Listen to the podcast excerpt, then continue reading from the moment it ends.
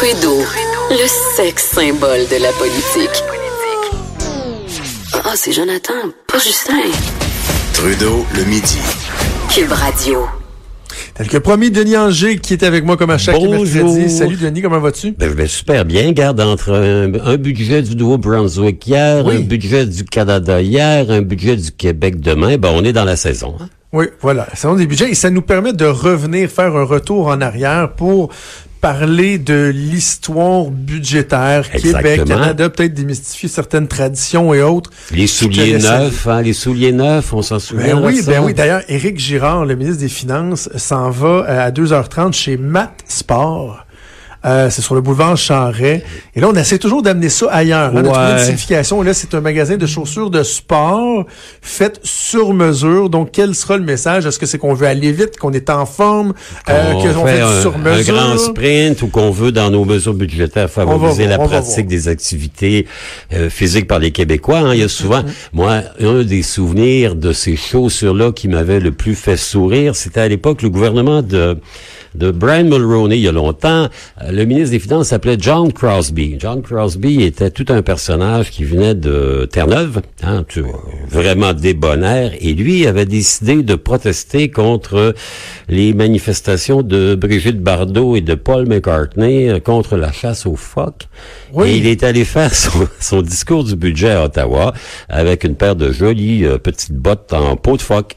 Donc, c'était vraiment particulier comme nouvelle paire de chaussures du ministre des Finances. C'est une tradition que l'on euh, que l'on connaît, mais qui est pas si vieille que ça. C'est une tradition qui remonte, je vous dirais, à la fin des années 60, euh, à l'époque du gouvernement de Monsieur Pearson, où le ministre des Finances du temps avait décidé de dire, nous, on veut insuffler quelque chose de nouveau, prouver aux Canadiens que nos mesures budgétaires sont pour le profit de tout le monde et que ça va les enrichir à tel point qu'ils vont pouvoir s'acheter de nouvelles chaussures.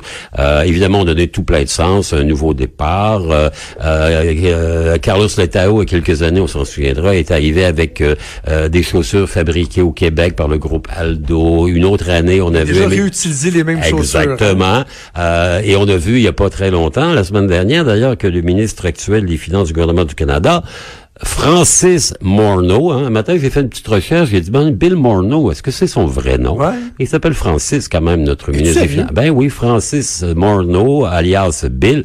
Ben lui, ce qu'il a fait, il a fait, comment dire, euh, retaper des chaussures plus anciennes. Et on a vu une image où euh, le chien de la famille a décidé de prendre une mordée dans les chaussures du ministre des Finances du Canada. Au Québec également, évidemment, c'est une tradition euh, qui a été adoptée dans les années 70. On s'en souviendra avec Gérard Gérard qui avait été le premier à s'acheter de nouvelles chaussures euh, pour un budget qui, euh, les mauvaises langues disaient, n'était pas le sien, parce qu'on s'en souviendra, Gérard Delévesque a été ministre des Finances sous Robert Bourassa. Robert Bourassa était économiste, il se faisait vraiment un point d'orgueil d'être celui qui connaissait le caractère financier du gouvernement du Québec. Et lors de son premier mandat, en 1970. Ça avait pris un certain temps avant qu'il décide d'abandonner les finances. Il faisait le double emploi, ministre et premier ministre des Finances ah et premier ministre du Québec. Et après quatre mois, ben, il avait dit, c'est un peu gros quand même, en hein, 70, on s'en souviendra, euh, crise d'octobre, il avait invité Raymond Garneau à devenir ministre des Finances.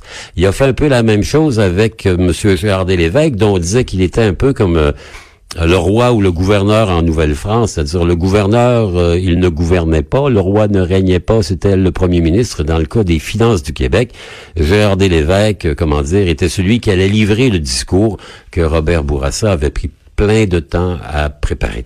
Ministre des Finances au Québec, ben, c'est récent quand même. Hein? Avant 1960, ça n'existe pas. Euh, on appelle ça le trésorier de la province. Hein? Le trésorier de la province, c'est essentiellement un comptable et ça explique peut-être pourquoi il a fallu presque 100 ans avant qu'un pauvre seul Canadien français devienne trésorier de la province. On pensait que la trésorerie, c'était quelque chose qui n'appartenait qu'à des comptables anglophones, ce qui veut dire que... On revient toujours à ça, hein? ben, rapport de etc., etc. Tout à fait. Cette perception que les euh, Canadiens français étaient pas capables, étaient pas assez Non, ils sont super bons pour élever des troupeaux de vaches laitières, mais ils étaient pas là capable de faire de la finance de haut niveau. Il va, il va falloir que Maurice Duplessis mette un pied son pied à terre. Et il va nommer Onésime Gagnon, qui va être ministre des Trésoriers de la province, puis premier ministre des Finances du gouvernement du Québec en 1960, lorsqu'on va réformer un peu l'organisation. La trésorerie devient les finances. Et Onésime Gagnon va être ministre des Finances et trésorier pendant 14 ans. C'est lui qui va détenir le, le, le, record du plus long mandat de ministre des Finances. Les ministres des Finances, euh, ils ont longtemps été un peu, comment dire, dans l'ombre. Hein? À l'époque où les trésoriers anglophones, les Johnny Bourke de ce monde étaient ministres des Finances, euh, on le voyait une fois par année avec le discours du budget. Il faut dire que le discours du budget dans la vie d'un gouvernement, dans une assemblée comme celle que l'on connaît ici et ailleurs, une assemblée législative, c'est important. Il y a deux discours importants. Il y a ce qu'on appelait à l'époque le discours du trône, hein, mm-hmm. euh, où la reine venait, lieutenant-gouverneur, gouverneur général, ça dépendait des fonctions, euh, prononcer les grandes orientations du gouvernement. Au Québec, on a remplacé le discours du trône parce qu'on trouvait que c'était peut-être un peu trop moins marxiste Ben oui. par discours inaugural. Et c'est le premier ministre qui le fait Et c'est le premier ministre et non c'est plus- encore la gouverneure générale. Exactement. Et dans la plupart des autres provinces canadiennes, c'est encore le lieutenant-gouverneur local ou la lieutenant-gouverneur local. Hein, c'est l'un des rares privilèges qu'il leur reste. Nous, on en a privé notre pauvre lieutenant-gouverneur. Ah. Mais enfin, hein, de toute façon, ce qu'il disait à la fin, c'était essentiellement un texte qui avait été écrit par le cabinet du premier ministre. Donc, le discours inaugural, lui, ce qu'il vient de déterminer, les grandes orientations du gouvernement au cours de la législature qui débute. hein. On commence une session parlementaire, il y a le gouvernement, et on l'a entendu il y a quelques semaines ici à Québec, on veut faire privilégier l'éducation, le travail, la santé, etc., etc. Deuxième discours, bien évidemment, lorsqu'on a euh, des intentions, il faut avoir les moyens de livrer nos intentions, et évidemment, ça passe par le budget. Le budget, il y a deux volets. À l'époque, Jonathan, il y avait deux discours. Il y avait un, le discours sur le budget des revenus. Et ça, c'était ce qu'il y avait de plus important. Les revenus, ce sont les taxes, hein, les taxes que prélève le gouvernement, les taxes, les impôts, les droits d'accise, la TPS, la TVQ, les incontournables taxes sur le vice, là, le tabac, l'alcool, etc. Et toutes ces taxes-là, ça explique que pendant bien des années, la rédaction du discours sur le budget, le budget, s'était plongé dans le, comment dire, le secret le plus important. On ne voulait pas que des gens profitant d'une fuite sur le contenu du budget, aillent par exemple acheter des millions de cigarettes en sachant qu'il y aurait une augmentation de la taxe et que par voie de Ouais. conséquence, ils pourraient faire un surprofit le lendemain. Ou le principe du délit d'initié, là, que Exactement. quelqu'un au niveau économique agisse, euh, s'achète des actions, sachant que bon, Ben, le gouvernement va avoir une politique, euh, par exemple, la nationalisation Ouais. des compagnies d'amiante il y a quelques années. euh, si quelqu'un l'eût su, il eut peut-être eu l'intention d'acheter des millions en actions et le lendemain, les revendre au gouvernement. Donc, ça explique d'ailleurs euh, les gens qui vivent à Québec euh, dans les semaines qui précèdent le discours du budget. On peut le voir peut-être plus aujourd'hui parce qu'il est pas mal imprimé, mais les derniers jours, lorsque vous avez euh, affaire autour du ministère des Finances, vous allez remarquer qu'il y a des véhicules de la Sûreté du Québec qui sont là et que n'entre pas au ministère des Finances qui le veut. Ça pour respecter la tradition du secret budgétaire, qui est un truc qui nous vient de l'Angleterre, 19e siècle. Euh, le ministre des Finances en Angleterre, il a un drôle de titre. On l'appelle le chancelier de l'échiquier. Et fouillez-moi ce que veut dire échiquier, là, mais c'est le ça. Chancellor of the Exchequer. Le chancelier de l'échiquier, c'est le ministre des Finances. Là-bas, c'est une appellation. Les Français, ah oui, les Français, les Anglais ont, ont comment dire, euh, des manières un peu originales de baptiser leur euh, personnage. Le Foreign Office, euh, euh, le premier lord de l'amirauté pour le ministre de la Marine et le chancelier de l'échiquier, c'est celui qui dépose le budget. D'ailleurs, le mot budget, vous savez d'où ça vient? non, non, pas du tout. Ça vient d'un mot français. Le mot français, c'est une bougette. B-O-U-G-E-T-T-E. E. Vous savez ce que c'est qu'une bougette? Absolument pas. Non, c'est une toute petite bourse que l'on peut amener en bougeant avec nous. La bougette. On Ah, amène la ouais. bougette qui, en anglais, est devenue le budget, le budget, budget, et maintenant le budget en anglais. La tradition britannique, le chancelier de l'échiquier, arrive présenter son discours sur le budget dans une boîte. Une boîte qui est en cuir rouge, qui est fermée, hermétique. C'est vraiment la même boîte qu'on utilise à Londres depuis un siècle et demi. Encore aujourd'hui? Encore aujourd'hui, la boîte rouge dans laquelle, évidemment, pour le contribuable, c'est souvent les mauvaises surprises parce qu'il s'agit du budget des revenus. Donc, dans le budget, on apprend qu'on augmente la taxe, qu'on augmente l'impôt, les droits d'accise, les, les droits de douane, les produits et services, etc. L'autre volet, et là je reviens sur ce que je disais tout à l'heure, à l'époque il y avait deux. Il y avait le budget des revenus, qui était celui du ministre des Finances. Et il y avait à côté le budget des dépenses, qui était souvent présenté par le Conseil du Trésor. Le mmh. président du Conseil du Trésor est un peu le patron de la machine gouvernementale. Et là, c'est l'argent qu'on prenait dans vos poches et à qui on le donnait dans l'appareil gouvernemental. Donc, il y avait les deux budgets, puis on était toujours un peu entre les deux. Bon, ben c'est beau, ils vont me chercher 83 milliards ici, mais combien, puis ils vont le mettre à quel endroit? Depuis une quinzaine d'années, la tendance veut que les deux budgets sont présentés en même temps, c'est-à-dire que le budget des crédits. C'est ça, les crédits budgétaires. sont à peu près publiés en même temps. Ça. Donc, euh, grand événement pour un gouvernement, le discours du budget. Je suis convaincu que Éric Girard a, comment dire, des papillons dans l'estomac aujourd'hui. Tu, hein? parlais de la sécurité. Là. Moi, je l'ai vécu à, quelques reprises euh, lors de mon passage en politique et c'était toujours une journée vraiment, vraiment spéciale. De pouvoir assister à ce qu'on appelle dans le jargon le lock-up, le Exactement. du budget. Euh, bon, il y a l'édifice, normalement, ça se passe au centre des congrès ici tous les gens sont là, tout le monde dans la journée, donc prennent euh, connaissance des détails du budget, des crédits, se préparent pour pouvoir réagir dès que le, le budget réagit. Et moi, en tant que, que à, l'époque où j'étais attaché de presse, nous, on était au ministère des Finances, les attachés de presse, on était dans une salle. là, on rentrait, on avait, pour la plupart, on avait déjà été assermentés. Si on avait eu l'occasion dans les semaines précédentes de voir certains détails touchant notre ministère. Mais là, en arrivant, là, c'était les détecteurs, euh, la petite boîte pour mettre les cellulaires et tout. à fait. Euh, Mais moi, j'étais directeur de, l'information économique au Soleil, donc j'ai vécu, je pense, 14 ou 15 budgets du côté des journalistes, autant à Québec qu'à Ottawa. À Québec, c'était au centre des congrès. À Ottawa, c'était au centre de conférence qui était dans l'ancienne gare du CN, là, au cœur de la ville d'Ottawa, et c'était la même chose. On arrivait, on déposait, pas de cellulaire, pas de téléphone, pas de correspondance, on était enfermé, lock-upé, comme on disait. Et la qualité du lock-up dépendait de qui était au pouvoir et de la qualité de la situation budgétaire du Canada. Moi, j'ai vu des, des, des lock-up budgétaires. Ouais, j'ai vu le foie gras avec les petits canapés de chez Nourcy. Et puis j'ai vu euh, les beignes de chez euh, Tim Horton, ah, ouais, le café de tiède. Hein. Et j'ai même vu moi à Ottawa, euh, il y avait un bar ouvert, c'est-à-dire que mes collègues à l'occasion, ce qui était intéressant, c'était qu'à ouais, toi c'est à l'époque où ça picolait encore dans ah, les journalistes. Pas mal hein? beaucoup. Hein? merci beaucoup. Moi je me souviens, j'étais directeur de l'information économique au Soleil. Un des budgets que j'avais fait à l'époque c'était Michael Wilson qui était là, gouvernement de Mulroney. Euh, nous, au Soleil, on était un peu arriérés en termes de technologie. On fonctionnait encore avec un bélinographe. Un bélinographe, pour les gens, imaginez-vous un peu, c'est un peu l'ancêtre du fax. C'était une espèce de tuyau qui tournait, qui était un lecteur optique. Vous rentriez votre texte tapé à la machine dans le bélinographe. Il le transformé en un signal téléphonique qui était relayé au siège social du journal, ici à la salle de rédaction à Québec. Ça prenait trois minutes la page. Trois minutes la page. Imaginez, on était quatre journalistes qui avaient passé la journée au lock-up. On avait quelque chose comme 14, 15 articles, trois pages chacune.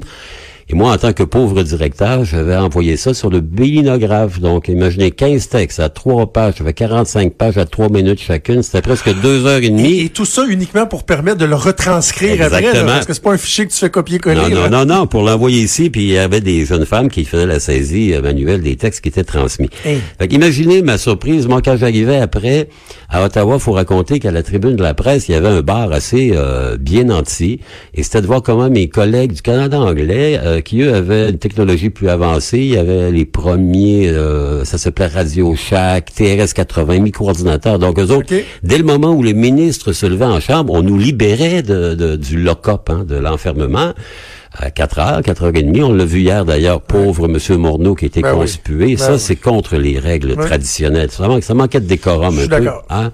Euh, c'était pas la, c'était pas la tribune. Pas Il y a quand même 300 milliards hier qui sont Ben, présentés. moi, ce que, ce que je disais juste avant la pause, Denis, c'est que les euh, conservateurs hier criaient au déni de démocratie à cause de l'arrêt des travaux du comité de la justice.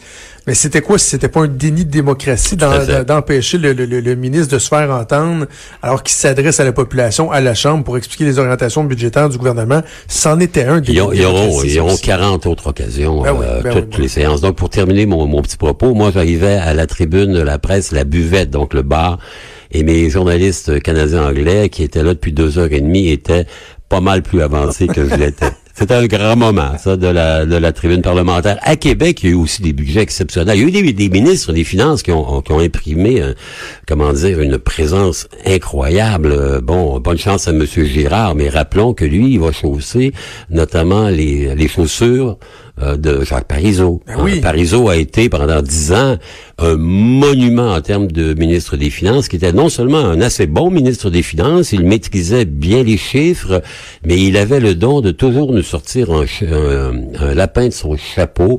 Et à l'époque, ce qui était extraordinaire, le premier ministre des Finances euh, francophone au Canada, c'était Jean Chrétien. hein. Jean Chrétien était le premier francophone. Il y a eu très peu de francophones au ministère des Finances à Ottawa. Il y a eu Jean Chrétien. Il y a eu Marc Lalonde, une couple d'années à la fin du mandat de M. Trudeau, 84. Puis pendant quelques mois à peine, un gars de Québec qu'on a oublié. Euh, je pense qu'on a même oublié la première ministre qui était là, Kim Campbell, qui était Ben première oui. ministre, la première femme, L'éphémère. Kim Campbell. Euh, et elle avait nommé Gilles Loisel, député de Québec, comme ministre des Finances. Donc, trois seuls euh, Canadiens-Français ministres des Finances. Et euh, Jean Chrétien et Jacques Parizeau se faisaient des passes d'armes absolument extraordinaires. Chrétien était là au début du premier mandat de M. Lévesque. Parizeau était là. Et il y avait des amphirouipettes absolument incroyables. Ah oui? oui, par exemple, le chrétien avait décidé de donner un congé sur la taxe de vente euh, fédérale. Trudeau avait dit, pas Trudeau, euh, Parizeau avait dit très très bien. Que voulez-vous? Bye job à ce moment-ci, hein? Oh, monsieur. Et il avait décidé de prendre le- la libération fédérale en termes de fiscalité et l'appliquer sur des produits spécifiques. Donc, il avait pris le cadeau de chrétien à son avantage et il l'avait appliqué notamment sur des produits comme le meuble. hein. Le meuble québécois à l'époque était un secteur qui avait de la prospérité et qui avait besoin d'un coup de pouce. Les vêtements pour enfants. Donc, euh, chrétien avait donné un cadeau à Parizeau qui en avait pris toute la paternité sans jamais renvoyer le crédit de l'autre côté. Au niveau des femmes aux finances, il y en a eu très peu. Au Québec, au Canada, il n'y en a pas. On attend encore une première femme. arrivé. Non, le plafond, non, non, on a eu droit à trois Canadiens français, mais pas encore de femmes. Le plafond de verre au niveau des, du, du ministère des Finances à Ottawa, il est encore là. On, on attend une première ministre des Finances. Euh, au Québec, il y en a eu deux. Euh, la première, c'est Monique Gagnon-Tremblay. À l'époque de M. Bourassa, fin du deuxième Oui. mandat. Euh, là encore, Mme Tremblay, elle avait brisé le plafond de verre, mais c'était Robert Bourassa. Robert Bourassa, lui, les finances, c'était sa son obsession. Il adorait ça. Il aime- C'est un homme de chiffres. Il se racontait. Puis je pense que le, il le lisait au complet la, la brique de 500 pages qu'on déposait. Il, il se souvenait de tous les chiffres. Donc elle a été la première. Et ensuite. Pauline Marois elle a été à deux reprises ministre des Finances. Euh, c'est les deux seuls exemples que l'on ait jusqu'à maintenant. Ben, il y a eu Monique Jérôme Forget. Euh, non, elle est au Trésor, elle n'a pas été aux Finances. Elle a pas fait les deux pendant un certain temps? Peut-être, là, vous me, là, vous Je me si, de, de mémoire, Mme Jérôme Forget a été ministre des Finances. euh, Possiblement. le- non, ben Trésor. c'était les mains sur la sacoche. Hein, c'était à l'époque où on était tous au trésor. On revérifie puis on vous revient là-dessus. Mais euh, donc, euh, ce qui est intéressant avec Éric Girard demain, c'est qu'il est le premier d'un. C'est la première fois que le discours du budget va être livré par un ministre de la CAC. Hein? Euh, il a des engagements, il a, lui, une marge de manœuvre que la plupart des ministres des Finances n'avaient pas par le passé au lendemain d'un changement de gouvernement. Euh, la tradition au Québec et au Canada, nouveau gouvernement, nouveau parti au pouvoir, le discours est toujours le même. La situation des finances publiques est plus catastrophique qu'on ne l'avait jamais décrite et on devra faire des économies, de l'austérité, de la rigueur, etc. Dans ce cas-ci, ben lui, Effectivement, il a une marge de manœuvre qui est intéressante. Mais vous avez la réponse à ma question. Oui, oui, là, écoute, je prenais en date le, le- le jour là, où ma mémoire... Euh, Phénoménale. celle de Denis Anger. Elle a effectivement été euh, ministre des Finances Bah, également voilà. de 2007 euh, à 2009. Et pendant un certain temps, elle avait effectivement le double chapeau de ministre Exactement. des Finances. Et, et c'est à l'époque où elle disait qu'elle avait les deux mains sur la sacoche, parce que évidemment le président du Conseil du Trésor est celui qui autorise Ben oui. les budgets aux ministères et aux organismes. T'es puissant. Quand t'as les deux, là, t'es, t'es, hein? Ah, il y a même eu, Parizeau a eu les trois, lui. Il a eu les finances, le trésor et le revenu. Et le revenu aussi. Ah, là, il vraiment, vous contrôlez l'entièreté. Et quelque chose d'intéressant, peut-être en terminant, c'est que le discours du budget, c'est hyper important, mais c'est curieux comment c'est difficile d'avoir un chiffre qui est très simple, qui est l'importance des dépenses. Je regardais ce matin, en me préparant, je regardais un peu toute la, euh, toutes les publications du gouvernement fédéral sur le budget d'hier, le soutien assis, assis. Je dis, ouais, mais ça fait combien au total? Mais vous savez que c'est 300 milliards de dollars qui seront dépensés à, à Ottawa dans la prochaine année, 300 milliards de dépenses, 280 milliards de revenus, d'où le déficit de 18 milliards. Et pour le gouvernement du Québec, on vit dans un univers de plus de 80 milliards de dollars. C'est absolument phénoménal lorsqu'on se rappelle qu'en 1960, le premier discours sur le budget qu'avait prononcé l'honorable Onésime Gagnon, premier euh, ministre des Finances francophone au Québec, c'était 350 millions de dollars. Donc on a un tantinet accru la somme. Hey Denis, toujours euh, un plaisir. On va suivre évidemment le budget demain euh, du gouvernement du Québec et on se reparle euh, la semaine prochaine. Ben oui, avec pour voir grand plaisir. comment nous serons plus riches. Merci, ouais, c'est ça. Salut. Merci Denis. Merci pour Monique Jérôme Forget. Hey, fait plaisir. salut. Salut.